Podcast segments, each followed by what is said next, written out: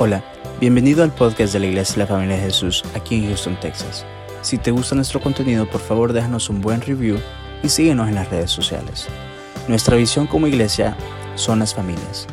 Esperamos que este episodio sea de mucha bendición para tu vida. Somos tu familia. Esto es algo que lo hemos escuchado ya por dos años completamente. Por favor, se nos acerca la gente. Por favor, por favor, mantenga su distancia. O si estamos haciendo la, cola o la línea, no sé cómo le dice usted, eh, para pagar en, en el mercado, en el supermercado, nos voltean a ver si estamos muy cerca, ¿verdad? Porque ya todos estamos acostumbrados a qué? A mantener la distancia. Y antes de empezar a hablar eh, fuertemente el tema que vamos a desarrollar en esta noche, porque tiene que ver todo, se lo prometo, yo pensaba en el fin del año, porque ya el 31 de enero es la noche, la noche de fin de año, digamos, y el primero de enero es el primer día del año 2023. Y entonces ah, estudiaba un poco y buscaba la historia de todo esto y me daba cuenta de lo siguiente que me parecía súper interesante. El emperador romano Julio César fue el que estableció que el año empezaría en enero. O sea, esto fue después de Jesús. Jesús ya había pasado cuando este emperador, Julio César, determina que el año iba a empezar en enero. Em, y fíjese que aquí está lo curioso. Entonces, el calendario que nosotros ahora, usted y yo y todo el mundo, porque no conozco a nadie que no ocupe ese calendario, enero, febrero, mis niños están aprendiendo, uno de ellos está aprendiendo todos, todos los meses del año y cuántos días tiene cada mes y todo eso. El que ocupamos se llama el, calendario Gregorio Romano. Ese es el que Julio César estableció. Y entonces aquí está el dato curioso, que enero, nosotros le conocemos como enero, pero en inglés es January, eh, era nombrado bajo un dios romano, el dios Jano o Llano. Y ese dios tenía dos caras. Una cara estaba viendo al pasado y la otra cara estaba viendo hacia el futuro. También sabemos que el año tiene cuántos meses, hermanos. 12. Todo así como que respondo, no respondo. 12 meses. Y entonces aquí está la cosa interesante, porque diciembre en sí significa 10. Noviembre es, significa 9. Octubre es 8 y así sucesivamente. Entonces, este emperador estaba diciendo que prácticamente íbamos a terminar en el mes 10, cuando en realidad nosotros sabemos que son 12 meses los que hay en el año. Pero vamos a seguir viendo, entonces, porque en realidad, entonces, eh, para hacer 12 meses, si es 10, 12 sería en marzo, ¿correcto? Y ya lo vamos a ver cómo lo hacen los judíos. Y, pero hay tantas tradiciones que hay alrededor del año nuevo. Y usted se va a reír ahora cuando escuche todo esto porque tal vez más de alguno ha hecho algo o ha visto a alguien de su familia que lo ha hecho. ¿Cuántos han sacado maletas? ¿Cuántos han visto algún familiar que corre desde el cuarto con las 40 maletas y sale allá afuera?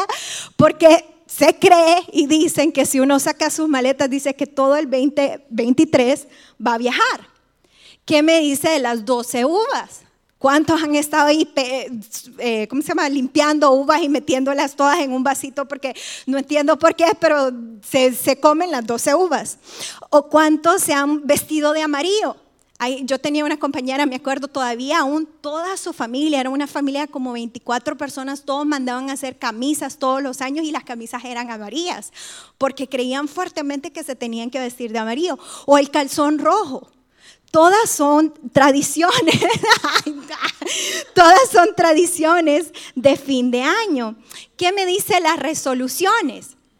¿Cuántos no empezamos a oír ahorita todos los anuncios? Si usted enciende su televisión, va a ser compre su membresía en Fitness Connection el plan para adelgazar, porque todos estamos ahorita con resoluciones, pensando, bueno, este año voy a hacer esto, o estamos pensando, no, el 2023 yo me voy a ajustar, no voy a gastar y voy a comprar mi casa, o me voy a comprar tal carro. Y mire, hermanos, todo esto de las resoluciones, que son metas, que son visiones, está súper bien. Pero como cristianos, como personas que queremos más del Señor, con los que tienen un llamado más alto, ¿Qué dice la Biblia sobre el fin del año? ¿Qué dice la Biblia en cuanto cuando vamos a empezar otro año? Veamos cuándo en sí para el pueblo judío empezaba el año y cómo se celebraba. Vaya conmigo a Éxodo 12, versos del 1 al 2. Éxodo 12, verso del 1 al 2. Aquí nos damos cuenta cuándo se celebraba. Si usted lo está leyendo de la NTV, no sé si la Reina Valera lo tiene igual, el título de ese capítulo es La primera Pascua. Ese es el título, la primera Pascua. Y dice así, el verso 12, mientras los israelitas todavía estaban en la tierra de Egipto, el Señor dio las siguientes instrucciones a Moisés y a Aarón. El verso siguiente, perdón, el capítulo 2, estoy leyendo el verso 1, voy al verso 2. A partir de ahora, este mes será el primer mes del año para ustedes. Entonces ellos todavía estaban en Egipto y estaban por celebrar el qué? La Pascua. Y el Señor les dice, de ahora en adelante familia, de ahora en adelante pueblo, el primer mes del año para ustedes va a ser este, que se cree que era entre marzo y abril. Y entonces, ¿qué hacían? Pues la Pascua, se celebraba todo eso la Pascua, pero quiero que leamos una historia que nos va a preparar para el 2023 y para el ayuno de Daniel. Está unos capítulos más adelante. Acompáñenme a Éxodo 19 del 1 al 25. Éxodo 19 del 1 al 25, cuando ya esté ahí me da un amén. No se preocupe, por cuestión de tiempo no lo vamos a leer todo, nos vamos a saltar pedacitos para poder alcanzar y cubrir todo, pero, pero vamos a, a, ver qué era lo que estaba sucediendo. Entonces acompáñenme a Éxodo, es unos capítulos después de lo que estábamos leyendo. Éxodo 19 del 1 al 25, voy a estar leyendo de la NTV, NBI, perdón. El verso 19 dice así los israelitas llegaron al desierto de Sinaí a los tres meses de haber salido de Egipto. Entonces tenían cuántos meses de haber salido? Tres meses. El año de ellos había empezado cuando? Cuando aún estaban en Egipto, cuando estaban a punto de salir de Egipto. Entonces andaban vagando, por así decirlo, en el desierto, ya llevaban tres meses en el desierto. Y dice así, dice que después de partir de Refidín, se internaron en el desierto de Sinaí y ahí en el desierto acamparon frente al monte, al cual Moisés subió para encontrarse con Dios y desde ahí lo llamó el Señor y le dijo, entonces dice que salen, ya llevan tres meses y van a un monte que se llama Sinaí. La Biblia también lo, lo, llama Oreb, se cree que son los mismos montes, Sinaí y Oreb. Y pasan muchas cosas en este monte, en la Biblia. Es muy visitado. Una de ellas, por ejemplo, es que Elías, el profeta, cuando está huyendo de, de Jezabel, corre a este monte. Ahí tiene su nervous breakdown Ahí se, deshace este hombre, ahí el Señor lo alimenta y ahí es donde en el suave silbido es que encuentra que ahí está Dios. También en este monte es donde a Moisés se le entregan eh, las tablas del pacto. Suceden muchas cosas en este monte. Eh, entonces vamos a ver lo que Dios le dice a Moisés cuando va a encontrarse con él. Y le dice lo siguiente, anúnciale esto al pueblo de Jacob, declárale esto al pueblo de Israel. El verso 4, ustedes son testigos de lo que hice con Egipto y de que los he traído hacia mí sobre alas de águila. O sea, te está diciendo el Señor de dónde te sacó no lo digas con, voz eh, audible, pero piensa ahorita tu testimonio, de dónde, de qué lodo, y lo, hablo por, por, experiencia personal o testimonio personal, de qué lodo, de qué cadena, de qué Egipto Dios te sacó. Y mira qué hermoso lo siguiente que dice, y te he traído hacia mí como que has viajado sobre alas de águila. Y tal vez tú dices, bueno, pero no, no fue tan mal, de donde el Señor me sacó, pero ¿qué tal el 2022? ¿Cómo ha estado este año para ti? ¿Ha sido un año de dificultades económicas? Sabemos que ahorita la inflación, tratar de comprar comida, ajustarse con lo que se está ganando, a cuánto está la gasolina, a cuánto están los precios de las casas y cuánto está todo. Todo se siente como que el cincho cada vez está haciendo más chiquito y más chiquito y más chiquito y sentimos tan apretados y esa presión y todo eso. Y el Señor te está trayendo a esta iglesia un 28 de diciembre para decirte, te he sacado de un lugar y te he traído sobre alas de águila. ¿Para qué? Para acercarte a mí. Y dice el verso 5, si ahora ustedes me son del todo obedientes, esta es la primera cosa que el Señor estaba pidiendo del pueblo, y la segunda es, y cumplen mi pacto, serán mi propiedad exclusiva entre todas las naciones, aunque toda la tierra me pertenece, ustedes serán para mí un reino de sacerdotes y una nación santa. Comunícale todo esto a los israelitas. Entonces sale Moisés corriendo, el Señor le da todas esas instrucciones de lo que está pidiendo, está pidiendo dos cosas y le dice, si ellos hacen estas dos cosas, ellos van a ser mi nación santa, mi real sacerdote. Entonces sale corriendo Moisés a decirle al pueblo lo que ha dicho el Señor y el verso 7 lo encontramos y dice, Moisés volvió y convocó a los ancianos del pueblo para exponerle todas estas palabras que el Señor le había ordenado comunicarles. El verso 8, y todo el pueblo respondió a una sola voz. O sea, esto está diciendo que el pueblo estaba de acuerdo. Donde hay acuerdo, hay poder. Este pueblo estaba unido. No era como que, ah, me parece la número uno. Se me hace que sí puedo ser obediente. Pero la dos, eso de cumplir el pacto está difícil. No.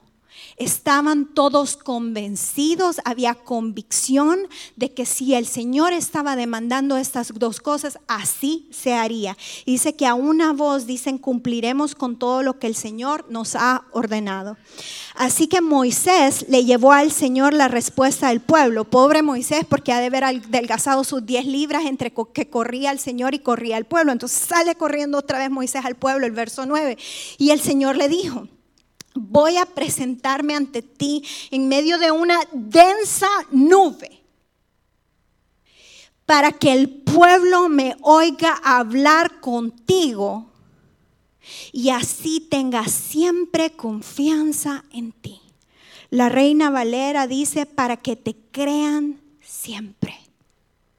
Fíjese que esta conversación entre Moisés y el Señor, esta conversación que, que, iban a tener, pudo haber sido en privado. Pero aquí el Señor nos revela por qué Él iba a bajar en esta densa nube y por qué todos iban a ser capaces de escuchar. Y uno de esos propósitos, porque hay dos propósitos en esto, pero uno de los propósitos es para que el pueblo viera quién era el escogido, quién era el ungido, el respaldo, el respaldo del Espíritu Santo. Miren, amadas iglesias, miren, amada iglesia, hay tantas cosas, ideas en el mundo que hay ahorita, religiones que se están levantando, eh, mucha confusión donde se mezcla un poco lo del cristianismo, Jesús, y, todo es amor y amor y amor y amor. Pero regresemos a la palabra. Hay respaldo. Está la presencia del mismo Espíritu Santo respaldando, dando su sello a esta persona, porque ahí está la señal. Sigamos leyendo. Entonces Moisés refirió al Señor lo que el pueblo le había dicho y el verso 10 dice, y el Señor le dijo, mire qué interesante esta parte, ve y consagra al pueblo hoy y mañana, o sea, se iban a consagrar dos días, hoy y mañana. Dile que laven sus ropas y que se preparen para el tercer día. Mire qué interesante esto, tercer día. Porque en ese mismo día yo descenderé sobre el monte Sinaí a la vista de todo el pueblo. Se iban a consagrar dos días, ese día y el siguiente día. ¿Y qué iban a hacer para consagrarse? Lavar su ropa. Tal vez alguno se hubiera ofendido y hubiera dicho, híjole, el Señor piensa que apesto. Y, imagínense, o sea, ya tenían tres meses en el desierto. Entonces era algo que el Señor les estaba pidiendo, van, tenían que lavar su ropa, pero dice que al tercer día iba a ser el día que Él iba a descender sobre el monte Sinaí.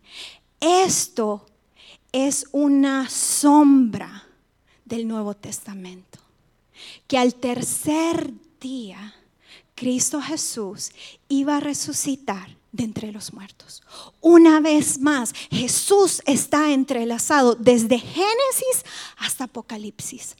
Y seguimos leyendo. Y entonces dice eh, el verso 12, pon un cerco alrededor del monte para que el pueblo no pase.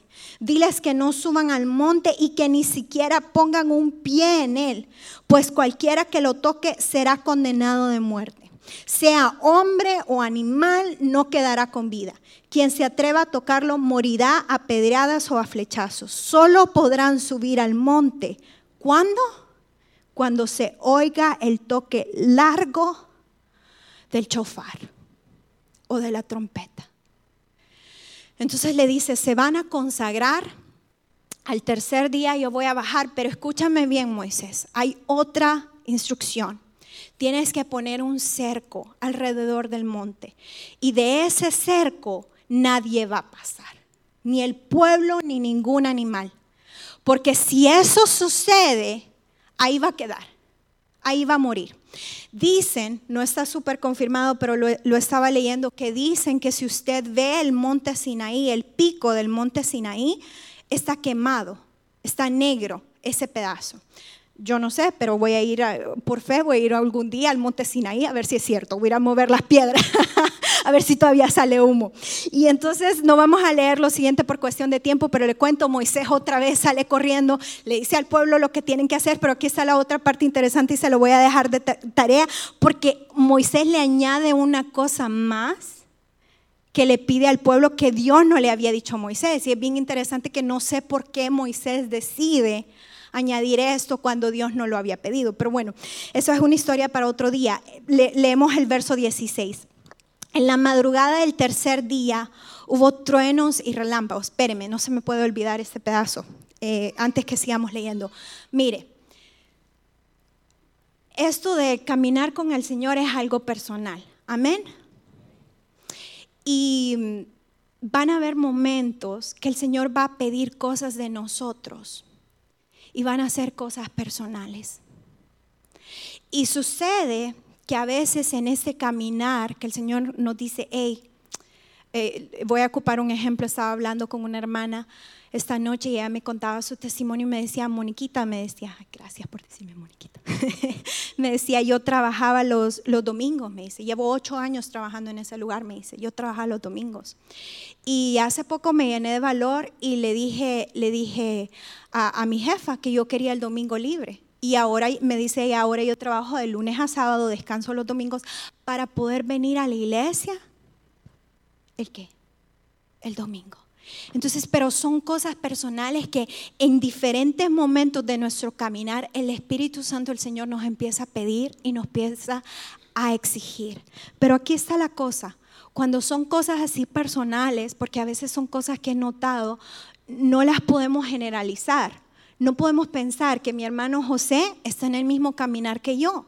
No puedo pensar que mi hermana Yadira está en el mismo caminar que mi hermano José. O sea, estamos viviendo cosas diferentes. Pero sigamos leyendo. Quería hacer ese, ese paréntesis en esta parte.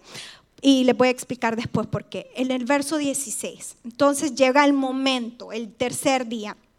En la madrugada del tercer día dice que hubo truenos y relámpagos y una densa nube se posó sobre el monte. Un toque muy fuerte de trompeta puso a temblar a todos los que estaban en el campamento. El verso 17. Entonces Moisés sacó del campamento al pueblo para que fuera a su encuentro con Dios y ellos se detuvieron al pie del monte Sinaí. Verso 18. El monte estaba cubierto de humo porque el Señor había descendido sobre él en medio del fuego. Era tanto el humo que salía del monte que parecía un horno. todo el monte se sacudía violentamente y el sonido de la trompeta era cada vez más fuerte. Entonces habló Moisés y Dios le respondió en el trueno.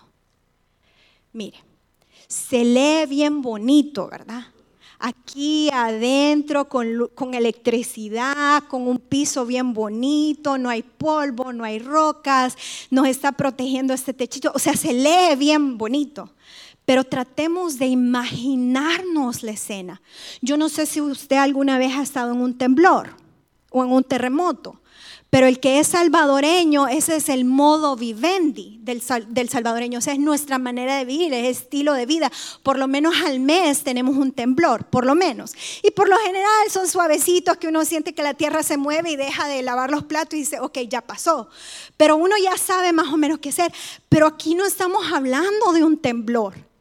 Aquí estamos hablando de todos los desastres naturales en uno. Si nos dicen que va a haber un huracán en Houston, ¿qué hacemos? Nos escondemos. Ponemos tablas y madera sobre todas las ventanas, nos abastecemos de agua, tratamos de no salir, compramos lámparas, o sea, hacemos todas estas cosas. Y aquí literalmente está una tormenta tropical, un huracán, hay truenos, hay relámpagos, la tierra se está meneando y encima de esto, este monte parece un volcán. ¿Quién en su sano juicio se va a quedar? Ah, aquí me voy a quedar. Cualquiera sale corriendo. Dice, no, esto no, o sea, esto es de locos. Pero el Señor ya les había hablado, el Señor ya les había dicho que Él iba a descender en una nube densa. También les había dicho que a medida que escucharan la trompeta o el chofar, eso iba a ser señal que el pueblo se podía empezar a acercar. Pero aquí está la otra cosa interesante porque dice que el sonido de la trompeta era cada vez más fuerte. Era como escuchar el latido del corazón de Dios. Ha visto que usted entre más lejos está de un sonido se escucha más suave. Pero a medida que usted se va acercando, ese sonido se va acelerando y se va haciendo cada vez más fuerte. Era la presencia misma de Dios en ese lugar que atraía, que acercaba. Y entonces esta es una de mis partes favoritas porque dice que entonces Moisés habló. Mire, les hablaba de los salvadoreños y les decía que para nosotros un temblor es, ah, las maras, ah, no mentiras, es cualquier cosa. Pero para Moisés se había vuelto parte de su vida hablar con Dios. Para el pueblo era la primera vez que estaban experimentando, que estaban viendo esto, pero para Moisés era diario, era de todos los días. Entonces Moisés, tan natural, empieza a hablar en medio de esta, este caos y, este desorden, empieza a hablar. Y dice que Dios le empieza a responder como un trueno. Y vamos a saltarnos, no vamos a leer el 20 en adelante, pero vayamos al, al verso 24. Y dice así, el Señor le respondió, baja y dile a Aarón que suba contigo pero ni los sacerdotes ni el pueblo deben internar y subir a donde estoy, pues de lo contrario yo arremeteré contra ellos. El 25. Moisés bajó y repitió eso mismo al pueblo. Entonces ya estamos llegando al final de esto que está sucediendo. Pero mire qué interesante esta parte, porque ya están llegando al final y el Señor le está diciendo a Moisés, Moisés venía a la cumbre venía a la cima, le hace una invitación a Moisés. Pero aquí está la cosa interesante, que Dios había sido claro y había dicho que nadie iba a pasar más de ese cerco. ¿Se acuerdan del cerco que hablábamos al principio? Pero aquí hay otra invitación. Anda, trae a Aarón. Y uno se queda como que, ah, ¿cómo? Que no dijiste que no iba a pasar ninguna otra persona, no iba a pasar ningún animal porque iba a morir. Pero el Señor le está haciendo una invitación a Aarón para que venga con Moisés a la cima. Y después le dice, pero después nadie más puede venir a la cima donde estoy yo. Y ahora le quiero leer lo siguiente, Hebreos 10, 19. Así que hermanos, teniendo libertad para entrar en el lugar santísimo por la sangre de Jesucristo. Esta invitación que le hicieron a Aarón es la misma invitación que Jesús nos hizo a usted y a mí cuando murió en esa cruz.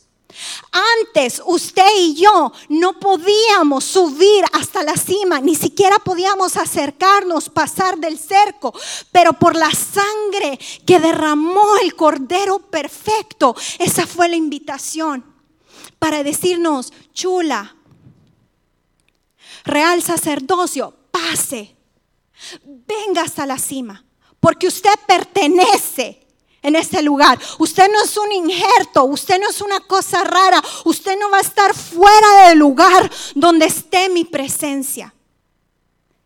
Y entonces ahora está aquí la pregunta. Entonces, tiene que venir Jesús en una nube y tienen que venir los relámpagos y el huracán y todo eso para que nosotros realicemos la grandeza y la magnitud de poder tener la presencia de Dios todo el tiempo.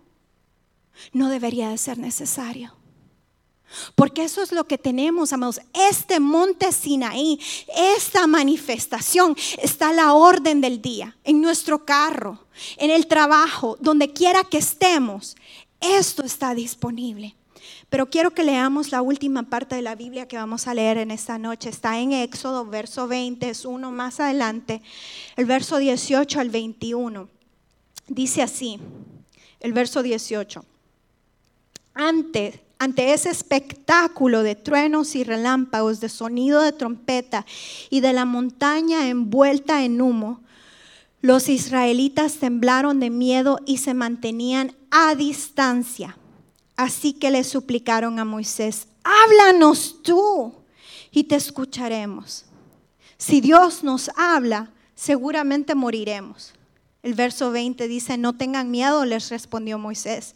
Dios ha venido a ponerlos a prueba para que sientan para que sientan temor de él y no pequen. El verso 21. Entonces Moisés se acercó a la densa oscuridad en la que estaba Dios, pero los israelitas se mantuvieron a la distancia. Entonces esta es la respuesta del pueblo de Israel. Después, ante este desorden, ante este relajo, ante todos estos desastres naturales en uno, ante esta tormenta perfecta, por así llamarlo, tuvieron miedo. ¿Y qué dice? Se acercaron. Mantuvieron su distancia. Y todavía encima de eso le dicen a Moisés, Moisés, Moisés, háblanos tú. Háblanos tú, no, no, no queremos escuchar a Dios. Tú, tú, sos el mediador, Moisés. Porque si Dios nos habla a nosotros directamente, seguramente moriremos. Y, me, y mi, otra de mis partes favoritas, porque Moisés le dice, no tengan miedo. O sea, el Señor se presentó de esta manera a ustedes para que tengan temor, para que sepan que Él es un Dios fuerte y poderoso y no pequen. Pero el verso 21 es mi parte favorita porque dice, entonces Moisés se acercó a la densa oscuridad en la que estaba Dios, pero los israelitas se mantuvieron a distancia. Hay una parte en la película El Rey León, yo veo muchas películas de niños por mis niños, pero hay una parte en la película El Rey León cuando Simba está chiquito y, quiere ser como su papá en la película, y su papá es el rey de la selva, ¿verdad? Y, no sé, no me acuerdo con quién está hablando, con cuáles de los personajes, pero Simba dice esta siguiente frase y dice en inglés, y se la voy a traducir, I laugh at the face of danger, o sea, en español diría, yo me río en la cara del peligro. Y leyendo esto, solo pensaba en eso. Moisés no tuvo miedo. El miedo no lo cortó. ¿Cuántas veces a veces estamos orando por alguien y nos da miedo? El Señor nos empieza a dar palabra y nos cortamos. ¿Por qué? Por miedo. Porque a saber qué van a pensar, qué van a decir. Estamos en un restaurante, estamos pasando por un supermercado y el Señor nos empieza a prácticamente a narrar toda la vida de esta persona y por temor no paramos y no le decimos todo lo que el Señor tiene para ellos. ¿Cuántas veces en esos momentos de, total intensidad con el Señor de oración. Estamos a veces aquí, por ejemplo, en el ayuno y bien puedo sentir, porque a mí me ha pasado, ya lo he hecho muchas veces, que siento que estamos a punto de, de tirarnos a lo más profundo, pero por temor, we reel it back in. No sabemos qué es lo que va a pasar, no sabemos qué desorden, no, sabemos si, porque empezamos a escuchar que alguien está gritando y alguien está aquí y lo otro y uno empieza a decir, ay, así como va las cosas, a ver si yo también voy a empezar a hacer lo mismo y entonces nos da miedo. Entonces mi pregunta es la siguiente. En el 2023, ¿quién va a ser usted en esta historia? ¿Usted va a ser el pueblo? En el 2023 que se va a cortar por miedo y se va a mantener a distancia y mejor va a decir, no, Señor, ¿sabes qué? Háblame a través del pastor. No, Señor, ¿sabes qué? Háblame a través de vida unida. No, Señor, ¿sabes qué? Háblame a través del Facebook. No, Señor, ¿sabes qué? Háblame a través del predicador que sale en YouTube. ¿O va a ser usted en el 2023 un Moisés? Que va a correr a la densa nube, que va a correr a la cima. Y usted va a decir, no, hermana Moni, pero el 2022 ha sido un buen año espiritualmente para mí. Gloria a Dios por eso. Entonces hoy hay otra cima. Entonces ahora, si usted siente que usted es un gran íntimo de Dios, hay más intimidad. Entonces, preparémonos para el 2023.